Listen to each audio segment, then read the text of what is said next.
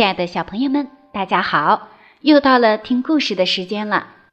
今天的故事我们要送给刘俊阳小朋友。俊阳的妈妈送给俊阳一个故事《孟母三迁》。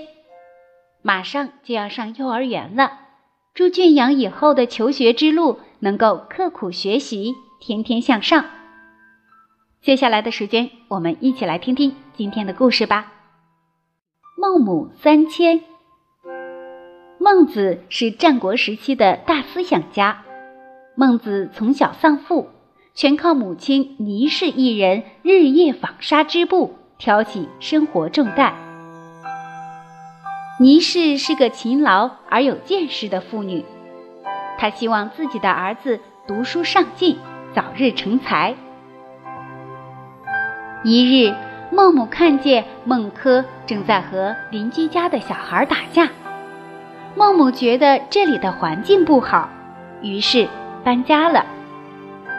这次，他把家搬到了荒郊野外。一天，孟子看到一溜穿着校服的送葬队伍，哭哭啼啼地抬着棺材来到坟地。几个精壮的小伙子用锄头挖出墓穴。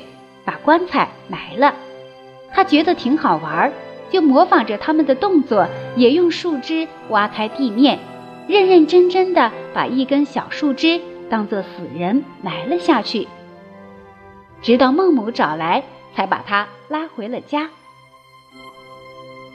孟母觉得这里也不适合孩子居住，于是将家搬到了集市旁。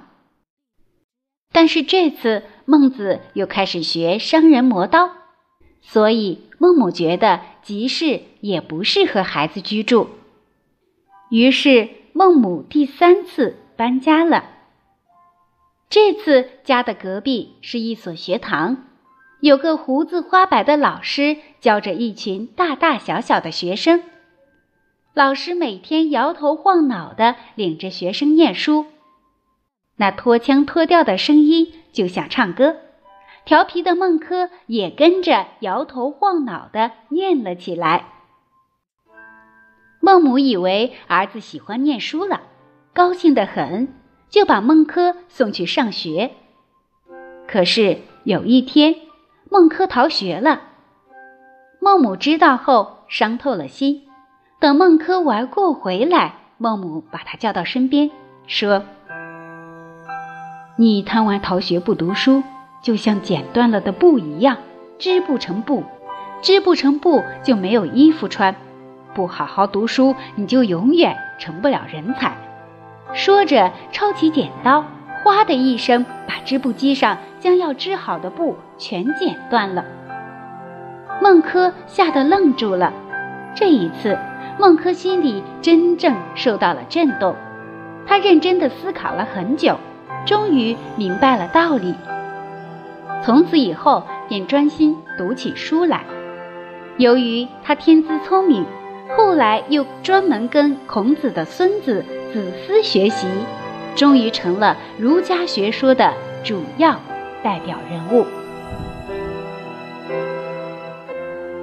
俊阳小朋友，这就是今天妈妈为你点播的孟母三迁的故事。希望俊阳在这个故事的激励下，能够好好读书，早日成才。今天的故事就为大家讲到这里了。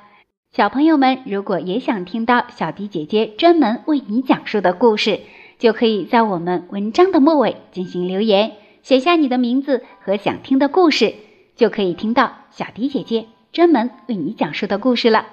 今天的节目就到这里啦，我们下期节目再见吧。